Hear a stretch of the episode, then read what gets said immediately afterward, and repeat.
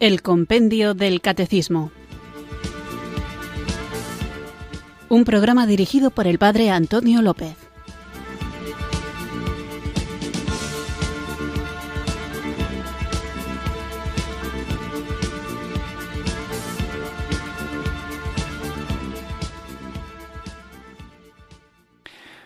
Buenas tardes, queridos oyentes de Radio María. Recibido un cariñoso saludo desde Irurzun, en Navarra, quienes sintonizáis una tarde más esta radio que cambia vidas, esta emisora de la Virgen, Radio María, para escuchar el programa El Compendio del Catecismo, nuestro espacio diario de formación católica en el que tratamos de conocer la fe que queremos vivir, compartir y defender. Hoy no me entretengo mucho en la introducción, vamos a dedicar el programa a vuestros mensajes, a los correos electrónicos que mandáis a la dirección compendio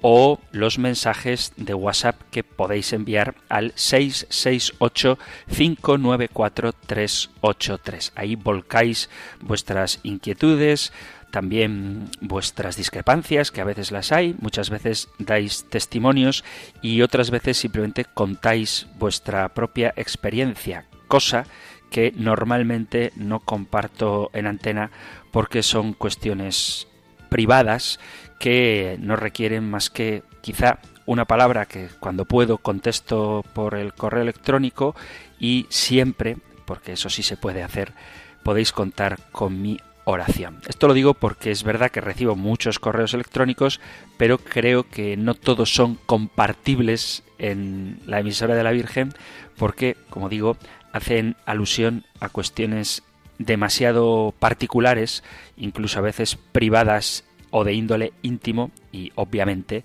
eso no creo que haya que compartirlo, pero sí llevarlo a la oración. Así que aunque no sepáis el contenido exacto de este tipo de mensajes, os pido que oremos unos por otros todos los que integramos esta gran familia de Radio María.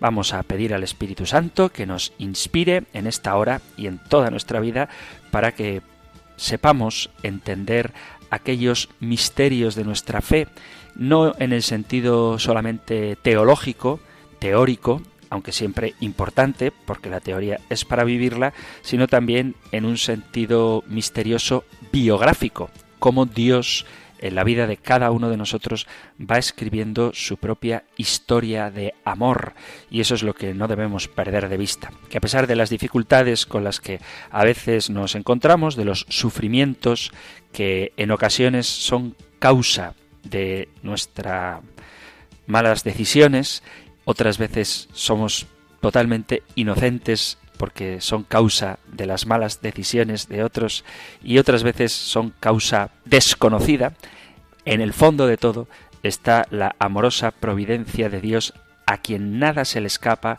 que nunca se equivoca y que quiere llevarnos a la salvación. Para que seamos capaces de comprender esto, invoquemos juntos el don del Espíritu Santo.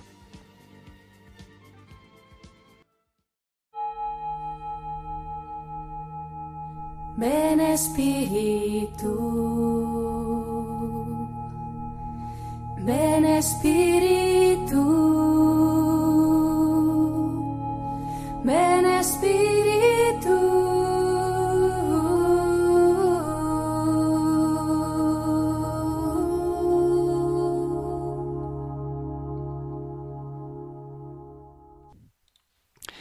Dios Padre Creador, Dios Hijo Redentor Dios Espíritu Santo Santificador, tú que abres tu mano y colmas de bendiciones a todos los vivientes, tú que diriges todo hacia el bien de los que te aman, tú que en la misericordia nos amas, nos ayudas y no nos olvidas jamás, recibe nuestras súplicas, pues en ti, Señor, ponemos nuestra esperanza. Humildemente vengo a darte las gracias por los infinitos bienes con que tu providencia me ha colmado. Ingrato sería si no viniese a rendir este justísimo acto de gratitud.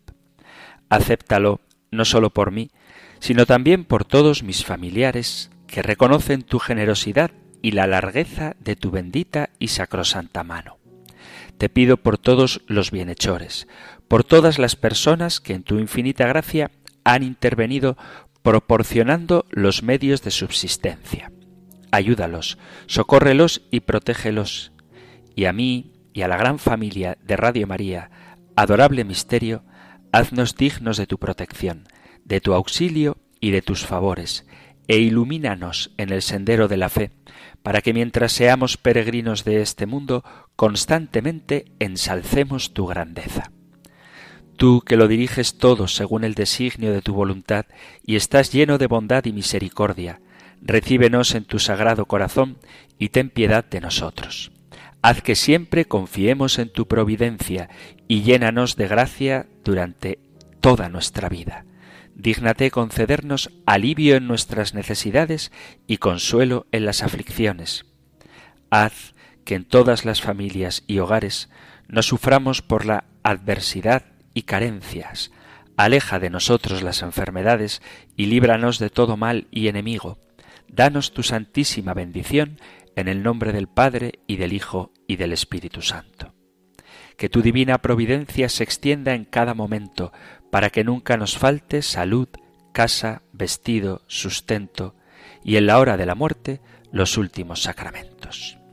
Gloria al Padre y al Hijo y al Espíritu Santo, como era en el principio, ahora y siempre, por los siglos de los siglos. Amén.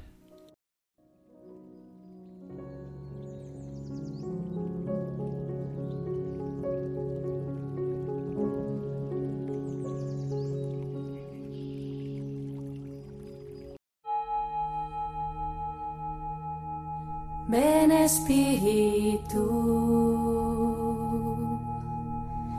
ven Espíritu, ven Espíritu.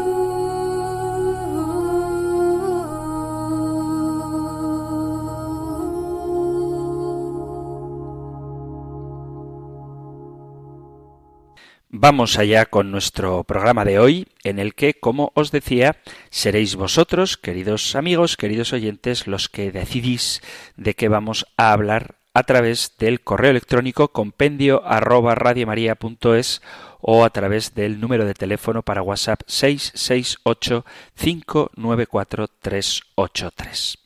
Comenzamos con un mensaje breve enviado al WhatsApp 668594383. Dice, Padre Antonio, si uno no comulga porque está en pecado, ¿para qué sirve la comunión espiritual?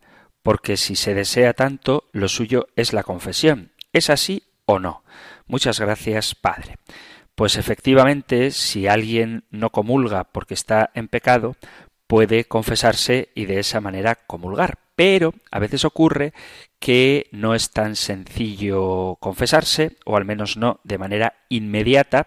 Es decir, que tú puedes cometer un pecado justo un rato antes de la misa y no quieres faltar a la celebración de la Eucaristía, pero tampoco te ha dado tiempo a confesarte, puedes hacer una comunión espiritual. Y luego hay situaciones en las que para recibir el sacramento de la penitencia no es tan fácil, en el sentido de que las condiciones necesarias para que éste sea válido, es decir, examen de conciencia, eso es fácil de hacer, dolor de los pecados no siempre se tiene, propósito de enmienda, y aquí es donde viene la gran dificultad, por ejemplo, una persona que esté divorciada y se haya vuelto a casar, evidentemente por lo civil, no es tan sencillo el dejar su nuevo matrimonio, por razones que creo que no viene al caso explicar ahora, porque evidentemente si has formado una familia con otra pareja y te has dado cuenta de que esa es una situación irregular en el seno de la Iglesia, el hecho de confesarte si no hay verdadero propósito de enmienda no sirve de mucho. Sin embargo, el deseo de comulgar te puede preparar para después recibir el sacramento de la penitencia y poder acceder a la comunión sacramental. Entonces, la comunión espiritual sirve para aquellas personas que bien no pueden confesarse antes de comulgar o bien porque, aunque no estén en pecado, tampoco pueden comulgar. Por ejemplo, porque no pueden salir de casa.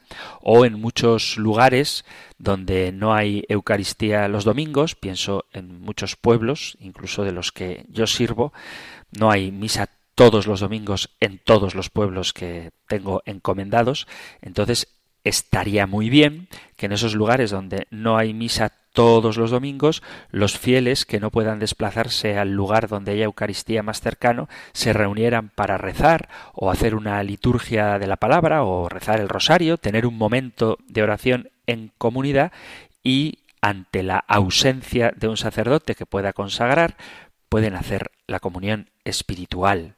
Por no hablar, por supuesto, de las personas impedidas por enfermedad o por cualquier otra causa que no pueden salir de casa, pueden hacer la comunión espiritual. Incluso gente que tiene la costumbre de ir a misa diaria, pero por cuestiones de trabajo, a lo mejor un día en concreto, no pueden acudir, pueden apartar un momento de su jornada para dedicarse a la oración y mover su alma a la comunión espiritual, esa comunión de deseo que, como digo, luego prepara para poder recibir con mayor devoción la comunión sacramental. Es decir, que la comunión espiritual no es sólo para los que están impedidos de comulgar porque están en pecado, sino simplemente para todos aquellos que por diversas razones no pueden acceder a la comunión sacramental. Por eso es bonito, es un acto de piedad muy recomendable que quien no pueda recibir la comunión, sea por la razón que sea, haga la comunión espiritual.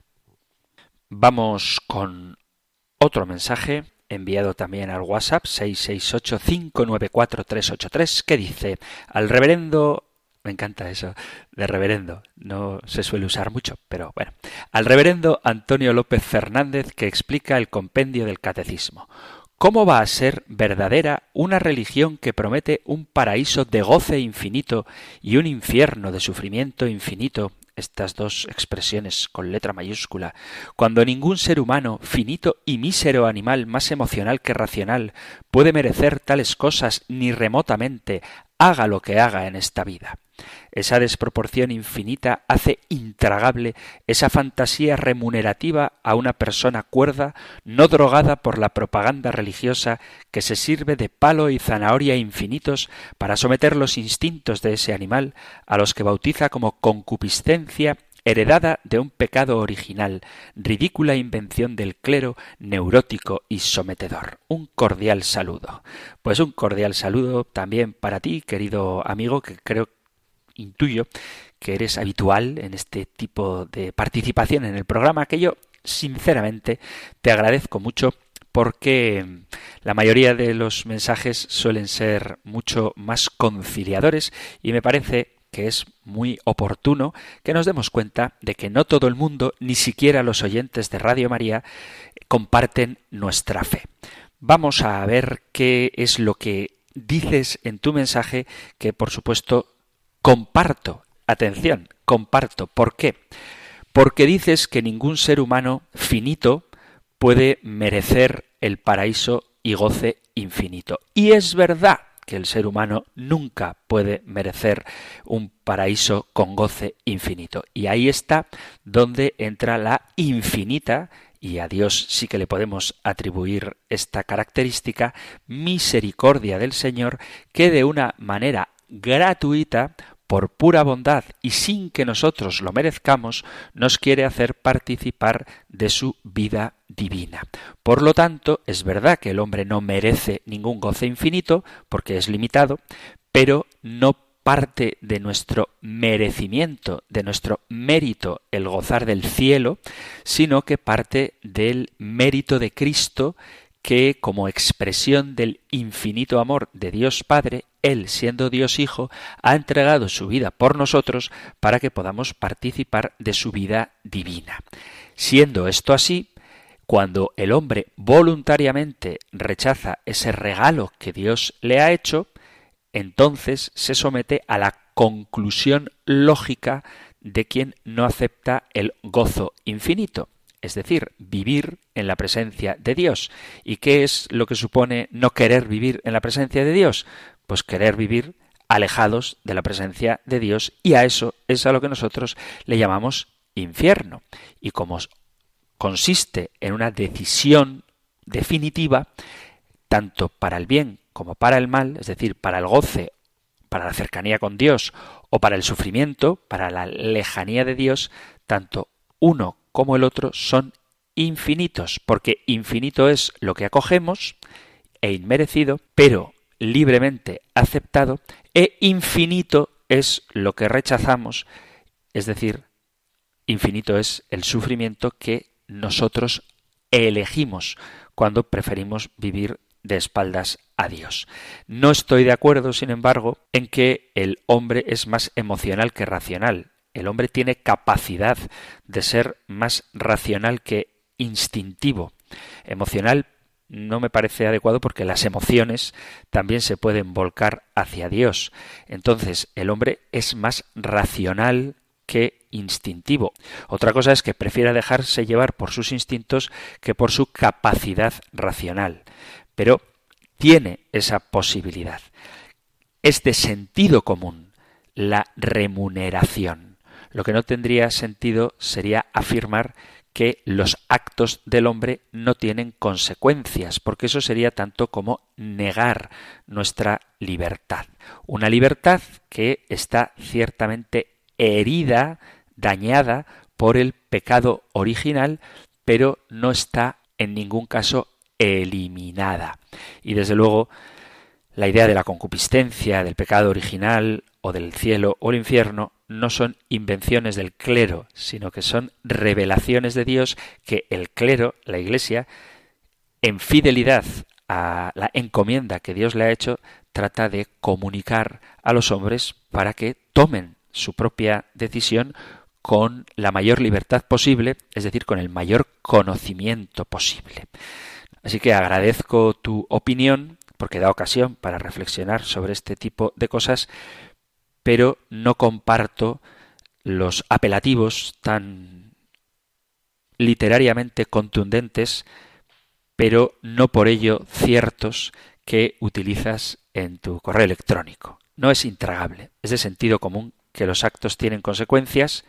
Es cierto que el hombre puede dejarse llevar por su dimensión instintiva, pero también puede dejarse llevar por su dimensión racional, espiritual, es lo que nos hace hombres, que tenemos capacidad para decidir, y la consecuencia de decidir recibir de Dios lo que gratuitamente, inmerecidamente nos da, es el cielo, el goce infinito en el paraíso y la consecuencia de voluntariamente rechazar lo que Dios nos ofrece, es decir, elegir vivir alejados de Dios, es lo que supone el infierno, en tus palabras, el sufrimiento infinito.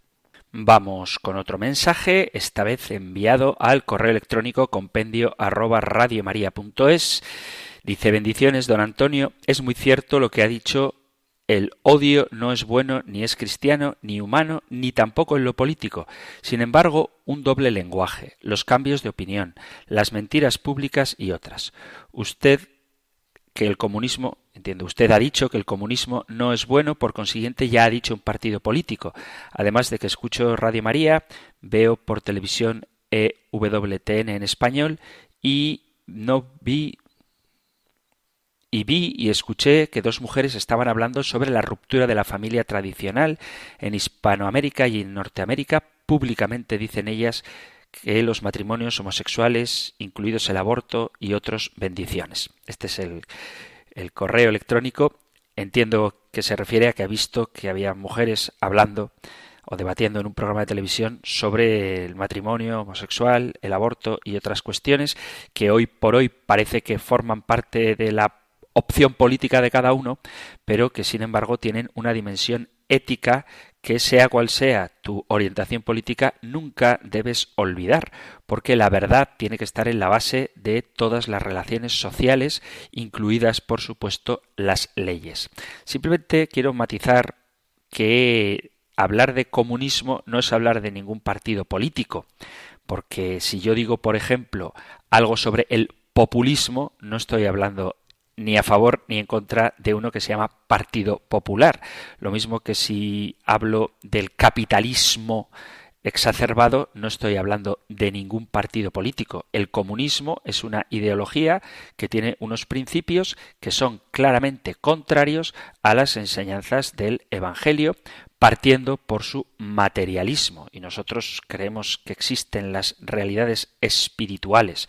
Entonces no confundamos las siglas de un partido político, que yo creo que no he hecho referencia a ninguno, o por lo menos he procurado no hacerlo, con los conceptos o las ideas como comunismo, capitalismo, socialismo, liberalismo, que hay que hablar de ellas porque si estamos hablando de doctrina social es necesario aludir a este tipo de ideas sin que eso signifique que yo me decanto por un partido político u otro, al menos en mis expresiones públicas, porque Radio María es una radio que se dedica a la evangelización y dentro de la doctrina de la Iglesia tenemos la doctrina social que hay que conocer, pero eso no significa que haya que orientar la opción de los oyentes en un sentido ni en otro. Hablar de comunismo no significa hablar de ningún partido político, lo mismo que hablar de capitalismo o liberalismo no significa hablar de ningún partido político. Tenemos libertad siempre y cuando no renunciemos a los principios morales propios de nuestra fe que tienen que estar por encima de cualquier idea política o cualquier opción partidista. Conocemos, lo hemos visto durante estos programas, cuáles son los principios de la doctrina social de la Iglesia y hay que procurar que votemos a los partidos políticos que más se acerquen al cumplimiento de estos principios, siendo conscientes de que a día de hoy no existe ninguno que los cumpla plenamente y sinceramente creo que no puede existir, porque las realidades políticas son efímeras, pasajeras, transitorias y contingentes, y las realidades divinas son eternas y necesarias. Y por eso no podemos renunciar a lo definitivo por lo que es efímero y transitorio, aunque debamos optar de alguna manera lo más perfecta posible en lo transitorio para que se establezca lo definitivo. Debemos comprometernos en las cuestiones sociales de este mundo para que se pueda instaurar el reino de Dios. Estás en Radio María escuchando el programa El Compendio del Catecismo y hoy lo estamos dedicando a las preguntas de los oyentes. Vamos con otro mensaje, no es una pregunta, es un mensaje un poco largo, pero vamos a leerlo entero. Dice, estimado Padre Antonio, antes de nada, y como primaria cuestión, deseo sinceramente que se recupere de su problema de salud a pesar de lo que a continuación le voy a exponer, le aseguro que le tengo presente en mis oraciones. Matizo. Interrumpo el correo, ya estoy bien de salud, pero no por eso dejéis de rezar por mí. Dice el oyente. El pasado viernes 20 de octubre, el programa que usted dirige y presenta del Compendio del Catecismo lo dedica, como es habitual, a responder a las preguntas de los oyentes. Pues bien, permítame hacerle un breve resumen del contenido de dicho programa que puede representar bastante bien su estructura habitual. Saludo e introducción dedicada básicamente a explicar la diferencia entre opinión y verdad, 10 minutos. Canción, 5 minutos. Respuesta a una pregunta sobre los cátaros, 13 minutos. Canción, 6 minutos. Respuesta a una pregunta sobre un asunto reciente, o sea, no es una pregunta atrasada, sobre el sínodo de los obispos, en la que además de una breve explicación de la forma, componentes, fases y conclusiones de los sínodos, se pasa el resto del tiempo repitiendo una y otra vez que su carácter es exclusivamente consultivo y alabando no sé cuántas veces más el valor de la escucha 21 minutos. Resumen, 10 minutos de introducción, desperdiciados para responder a las preguntas. 11 minutos de música, 34 minutos en responder únicamente a dos preguntas. La primera de dudoso interés general y la segunda explayándose una y otra vez sobre lo mismo. Mi hija, que es psicóloga, me confirma que el lenguaje asertivo debe ser corto y conciso. A medida que repetimos los mismos argumentos, el mensaje pierde fuerza de convicción, diluyéndose en progresión geométrica. Supongo que habrá estudiado esto en la asignatura de homilética. Pasadas ya unas semanas desde aquel programa, la tónica general del programa de las respuestas a las preguntas viene siendo más o menos la misma. El pasado, padre, el pasado viernes 31 de marzo, ya ha llovido, le envié un correo en que trataba tres asuntos, creo que los tres de interés, la omnipotencia de Dios y la interpretación de las escrituras, el lenguaje teológico, el carácter racional o irracional de la fe. A este correo me respondía usted amablemente el 1 de abril diciendo que me contestaría con calma. Desde entonces espero con interés todos los viernes su respuesta.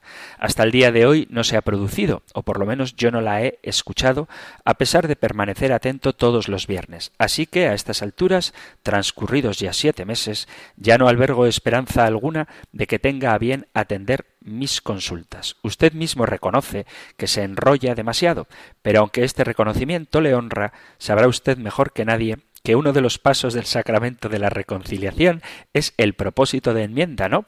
Usted mismo dice que le gusta hablar, pero debería ser consciente que un programa de radio no es una homilía y no hay que hablar para uno mismo ni aburrir a los oyentes. Pues eso. Desconozco cuántas preguntas recibe a lo largo de las semanas, pero a tenor de las reiteradas invitaciones que hace en cada programa para que las formulemos, no deben ser pocas. Aun así, padre, perdiendo el tiempo en inútiles introducciones de diez minutos y respondiendo solo a unas pocas preguntas por programa, extendiéndose innecesariamente en circunloquios y argumentos reiterativos, dudo mucho que así las preguntas puedan ser respondidas y para que se queden en el cajón de la mesa, mejor no nos invite a formularlas. Pues eso. Le ruego que se tome estos comentarios sin acritud. A pesar de no tener el gusto de conocerlo personalmente, los hago con todo afecto y únicamente con ánimo constructivo y de forma absolutamente respetuosa. Usted es el único responsable de su programa y por supuesto lo realiza como estima oportuno y conveniente. Faltaría más. Soy consciente además de las vicisitudes por las que ha pasado por motivos de salud que le han hecho perder un par de meses de programa. Así que, padre, disculpe el atrevimiento de que un laico como yo se dirija así a un ministro ordenado. Repito que lo hago con todo respeto y cariño, pero ya sabe lo que dice el sabio refrán lo bueno si breve, y conciso y claro, añado yo, dos veces bueno. Si de algo abusa habitualmente el discurso teológico, y esto lo digo en general, no por usted, aunque algo se le ha pegado, es de divagar, de pretender elevados razonamientos que frecuentemente caen en parrafadas vacías e incomprensibles, de explayarse en circunloquios y de discutir sobre el sexo de los ángeles. Dicho de otra forma, Hegel o Heidegger para creyentes. Repite usted en cada inicio del programa que debemos formarnos para saber defender nuestra fe. ¿Cree usted realmente que defendemos exitosamente la fe con elucubraciones teológicas? Si así lo hacemos, muy probablemente nuestro interlocutor acabará, en el mejor de los casos, dormido en el sofá. Mi lema es menos palabrería teológica y más mística, menos Santo Tomás y más San Juan de la Cruz. No se enfade conmigo, a veces soy un poco cáustico. Estará usted pensando que yo critico las parrafadas y menuda que le acabo de soltar. Perdón por ello. Termino. Le retiro mi afecto, le reitero, no retiro, le reitero mi afecto y le tengo presente en mis oraciones para que se recupere de su enfermedad. Un fuerte abrazo y que Dios lo bendiga. Muchísimas gracias por tu correo, gracias por la corrección, bueno, por la corrección, por la opinión y Tienes razón en algunas cosas, en otras no. Es decir, creo que lo que digo como introducción no es una pérdida de tiempo. Otra cosa es que pueda resultar más o menos interesante, pero no creo que sea programa lo que empieza solo después de la invocación al Espíritu Santo. Hay días que la introducción es cortita, otros días que es un poco más larga, pero también forma parte del programa. Las pausas musicales pienso que son necesarias precisamente porque como suelto muchas parrafadas, un poquito de descanso musical viene bien. Y con respecto al tiempo que dedico a cada una de las preguntas, ya la cuestión de si son interesantes o no para la opinión pública dependerá de cada uno de los oyentes. Entonces, ¿debo hacer un examen de conciencia y un propósito de enmienda a propósito de lo que me entretengo en responder a cada una de las preguntas, pues no es una cosa que haga preparadamente. Es decir, hay preguntas que son quizá concretas y que exigen una explicación del contexto en el que se hacen. estoy pensando en la que menciona el oyente hablando de los cátaros, pues para explicar qué pasó con ellos habrá que explicar primero quiénes son, que no es una cuestión práctica de vida espiritual que cualquier cristiano necesita conocer para crecer en su relación con Cristo? Pues seguramente no, pero es una cuestión histórica que ya que ha habido un oyente que la ha preguntado, me parece interesante responderla. Y con respecto a las preguntas que están en el buzón de entrada del correo electrónico, es verdad que no las leo en orden, porque prefiero contestar a las últimas que se han enviado sobre todo cuando tienen que ver con los temas que estamos tratando en el compendio del catecismo. Es decir, si ahora mismo llegan preguntas que tienen que ver con la doctrina social de la Iglesia, pues trato de responder a ellas ya que es lo que más reciente tenemos trabajado en el compendio. Y con respecto también al tiempo que dedico a las preguntas de los oyentes, mi tarea pastoral no es exclusivamente Radio María me encanta hacer este programa, me ayuda muchísimo en mi formación, me parece que es un privilegio poder colaborar con la emisora de la Virgen, además en un programa diario y de verdad que es una de las cosas que ocupa tiempo, porque además de lo que dura el programa hay que prepararlo. Entonces son varias horas al día que dedico a Radio María, pero tengo más cosas. Soy además de párroco de varios pueblecitos, trabajo en un equipo de sacerdotes, que eso implica tener reuniones habitualmente, soy capellán en la cárcel, tengo unos matrimonios del grupo Movimiento de equipos de Nuestra Señora y no voy a hacer ahora publicidad de todas las tareas que hago, que gracias a Dios son unas cuantas y todas me gustan mucho, pero quizá no tenga todo el tiempo del mundo, o no al menos todo el que me gustaría, para ir eligiendo las preguntas de los oyentes. Entonces yo abro el correo electrónico y elijo para cada día dedicado a los oyentes las preguntas que voy a contestar ese día. A veces es verdad que se me va el tiempo con unas pocas, debería ser más ordenado, pues rezad por mí para que mejore en este tema siempre se puede mejorar y este tipo de correos me puede ayudar a hacerlo, así que lo agradezco mucho. No obstante, hay que recordar que el programa de El Compendio del Catecismo dura más o menos una hora diaria y se dedica cada día a una sola pregunta del compendio. Esto da pie a poder profundizar sobre la pregunta en concreto y sobre cuestiones que están relacionadas con ella.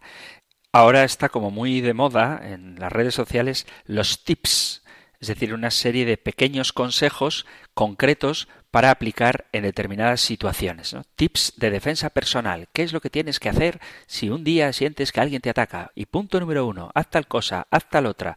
O tips para mejorar tu imagen. Y entonces te ponen como cosas muy puntuales y muy concretas. El compendio del catecismo es un programa de formación. Por lo tanto, no damos tips, o la idea no es esa. La idea es ir al fondo de las cuestiones y eso implica a veces la ardua tarea de dedicar a cuestiones un poco complejas el tiempo de reflexión necesaria para que luego cada uno, en su propio contexto personal, sea capaz de adaptar el lenguaje a las circunstancias que le toquen. Afortunadamente, me suele ocurrir que tengo que debatir con gente sobre cuestiones de fe y os aseguro que no doy respuestas de una hora. Más bien intento como dice el oyente, ser claro, breve y conciso. Pero esa concisión muchas veces hace que se queden cosas sin matizar.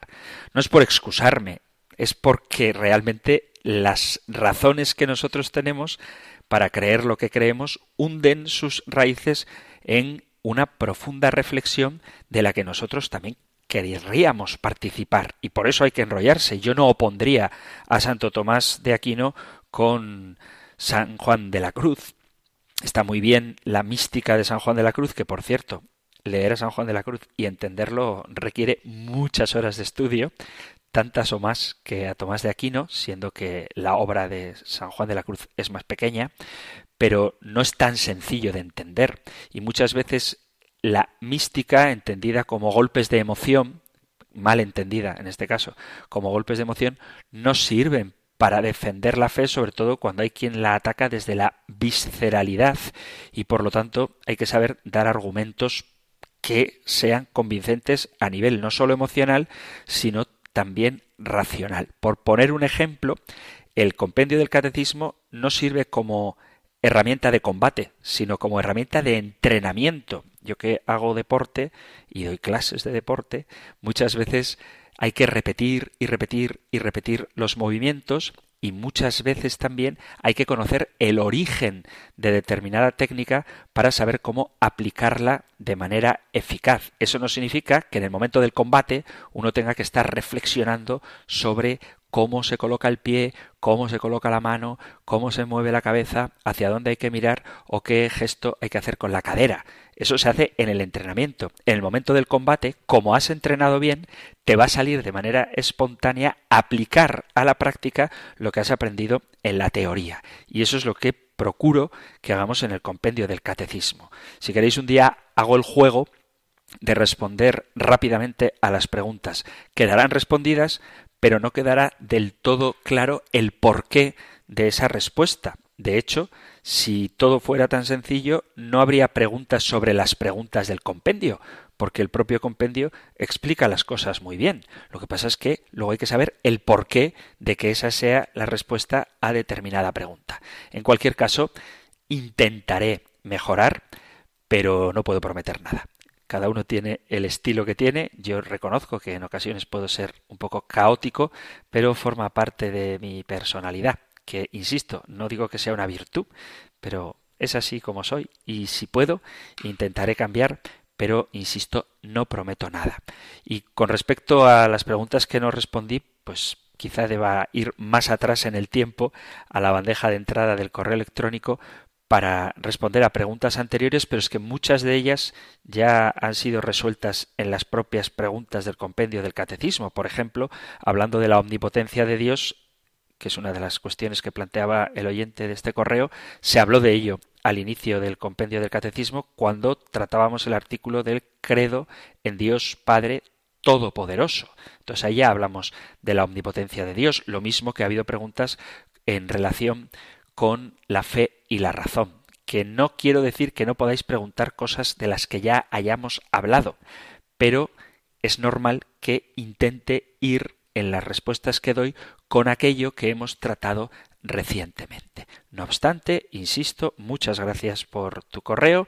Lo acepto como una corrección fraterna hecha desde el cariño y ciertamente está escrito con mucho respeto y es una cosa que agradezco un montón y por eso te envío también mi afecto y te animo a que a pesar de mis rollos no dejes de escuchar Radio María y tampoco el compendio del catecismo. Vamos a hacer ahora una pausa musical que llevamos casi 40 minutos sin descansar de mi voz y es conveniente que también hagamos un alto en el camino para deleitarnos con la música. Así que hacemos una pausa musical y continuamos hoy con las preguntas de los oyentes.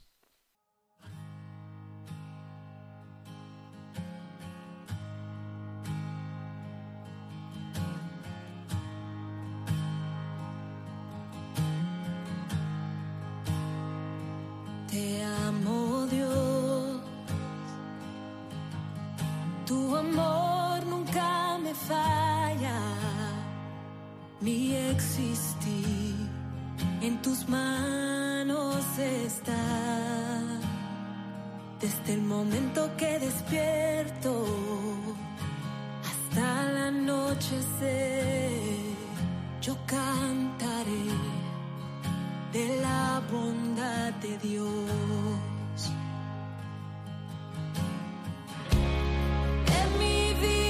Sido bueno.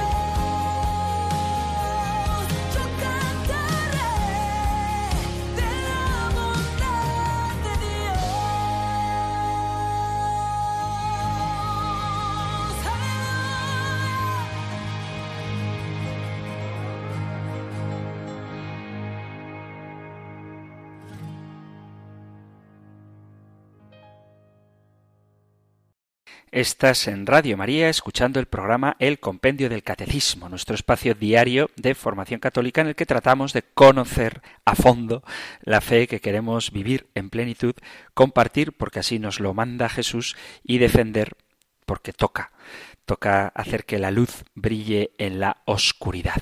Hoy estamos dedicando el programa a responder a los mensajes que vosotros, queridos amigos, queridos oyentes, enviáis al correo electrónico compendio arroba radiomaria.es, compendio arroba radiomaria.es o en el número de teléfono de WhatsApp 668 594 383.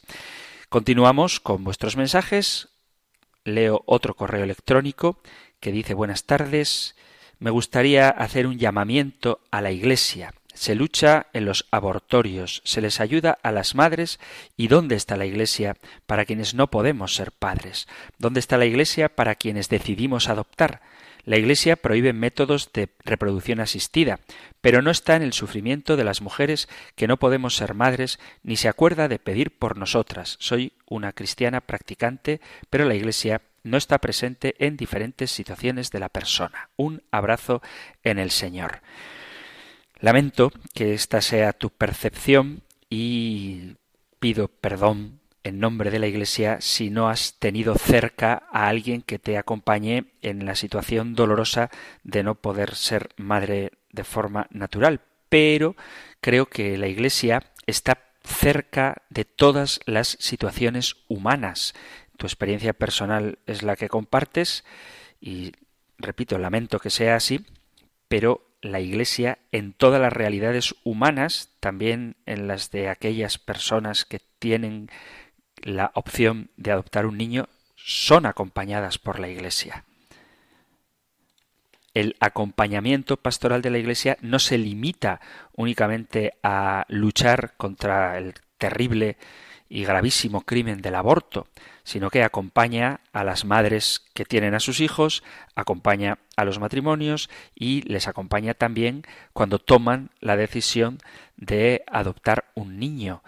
Animo a todas las personas que sufren, sea cual sea su tipo de sufrimiento, a que se acerquen a la Iglesia. A veces es verdad que por cambios culturales o por faltas de tiempo, de los sacerdotes o de los agentes de pastoral no tomamos la iniciativa de ir al encuentro de las personas que sufren, pero puedo afirmar con plena seguridad que cualquiera que se acerque a pedir consuelo, consejo, acompañamiento y oración por parte de la Iglesia nunca le va a faltar. Es verdad que tendremos que hacer un serio examen de conciencia sobre si somos una iglesia en salida o únicamente atendemos a los que vienen a nosotros. Y quizá en esto debamos mejorar mucho. Pero nadie que se acerque a un sacerdote, a una parroquia, a una comunidad viva, va a ser desatendido. Lo que sí que pienso que deberíamos analizar con seriedad es nuestra salida en búsqueda de aquellos que sufren y no simplemente aguardar a que vengan a nosotros.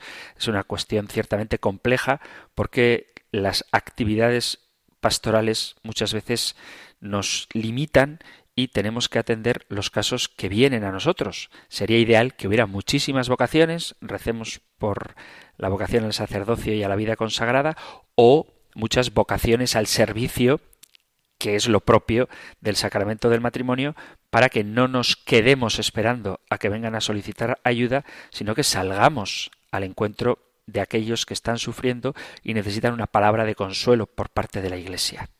Y en concreto con el tema de la adopción, la Iglesia alienta a hacer adopciones, a adoptar, como una manera de crear o expandir a la familia. Decía San Juan Pablo II que adoptar a un niño es un acto de amor, al hacerlo se da mucho, pero se recibe mucho. Es un, dice él, verdadero intercambio de regalos. Por eso me apena que te hayas sentido abandonada por la Iglesia, pero creo que tu experiencia personal no se debe extrapolar a toda la actividad pastoral ni a toda la Iglesia. Continuamos con nuestro programa, hoy dedicado a las preguntas de los oyentes, y vamos con otro correo electrónico. Dice Buenas tardes.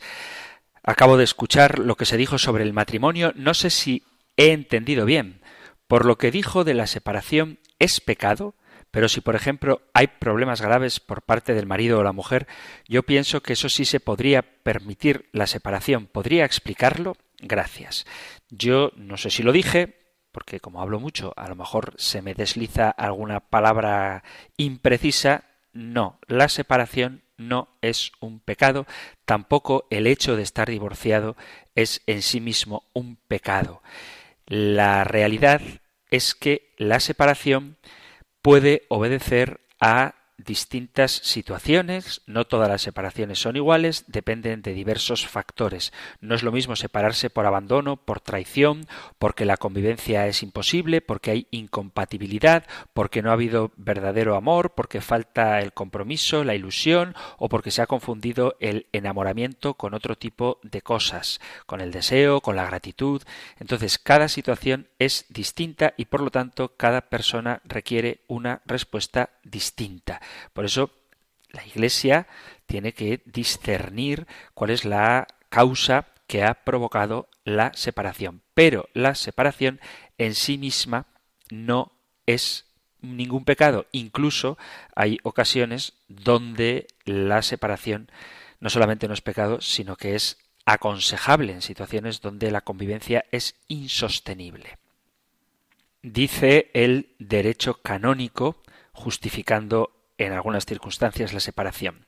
Si uno de los cónyuges pone en grave peligro espiritual o corporal al otro o a la prole, a los hijos, o de otro modo hace demasiado dura la vida en común, proporciona al otro un motivo legítimo para separarse. No obstante, la separación no anula, no hace que cese el vínculo matrimonial. Cuando se habla de peligro espiritual se refiere a cuando uno de los cónyuges, por ejemplo, abandona la fe católica para unirse a una secta y obliga al otro o a los hijos a hacer lo mismo o no permite que el cónyuge practique su fe o le obliga a cometer algún acto moral. También el peligro físico, cuando hay violencia puede ser física o mental en el trato con el otro cónyuge o con los hijos, sea por los vicios que ha adquirido la parte, digamos, agresora o por enfermedad mental. También se puede uno separar cuando hay un adulterio sistemático de uno de los cónyuges que atenta contra el deber de fidelidad y podría ser, en caso muy extremo, motivo legítimo de una separación. Pero, vuelvo a repetir, la separación no anula el vínculo matrimonial, de tal manera que lo que sí es pecado es contraer un nuevo matrimonio. Divorciarse o separarse no es en sí mismo un pecado. Una persona divorciada puede comulgar. Lo que no puede hacer, o quien no lo puede hacer, mejor dicho, es una persona divorciada vuelta a casar. Lo dice Jesús muy claramente en el Evangelio. Cuando una persona se divorcia de su mujer y se casa con otra, comete adulterio, y el que se casa con la divorciada también comete adulterio. Casarse con una persona divorciada es un adulterio porque esa persona, aunque esté separada, sigue teniendo un legítimo esposo. Cuando hablo de divorcio, entiéndase que me refiero a divorcio civil, porque la Iglesia no acepta no entiende, no entra en el concepto de matrimonio cristiano la idea de divorcio. Por eso una persona que civilmente está divorciada, canónicamente, aunque ya no conviva con su cónyuge, sigue casada. Y tener una relación con una tercera persona sería incurrir en adulterio. De esto ya hablamos largamente en los programas del compendio del catecismo dedicados al matrimonio. Os animo a que escuchéis los podcasts del programa para profundizar más en este tema. Aquí es donde tenemos que dejarlo con las preguntas que aún quedan en la bandeja de entrada y las que os animo a que sigáis enviando al correo electrónico compendio arroba compendio arroba radiomaria.es o al número de teléfono de WhatsApp 668 594 383 668 594-383. No os quedéis con la duda, tampoco os quedéis con las ganas de opinar sobre el programa, que cualquiera de vuestros mensajes es muy bien recibido, lo digo con toda sinceridad, porque es genial que tengamos la libertad como miembros de una sola familia, de expresarnos tal y como nos surja del interior, eso sí, sin faltar a la caridad. De ahí para arriba podéis preguntar, decir, opinar, aportar, corregir, testimoniar, todo lo que queráis, insisto, en el 668-594-383, mensajes de WhatsApp, tanto escritos como audios, o en el correo electrónico compendio arroba radiomaria.es. Terminamos ahora recibiendo la bendición del Señor. El Señor te bendiga y te guarde, el Señor ilumine su rostro sobre ti y te conceda su favor, el Señor te muestre su rostro y te conceda la paz. Muchísimas gracias por estar ahí, gracias por escuchar el compendio del catecismo y si queréis volveremos a encontrarnos en un próximo programa. Un fuerte abrazo.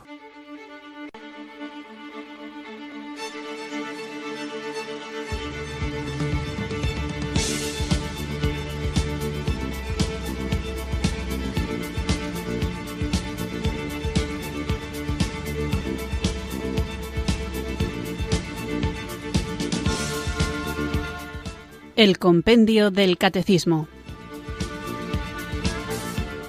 Un programa dirigido por el Padre Antonio López.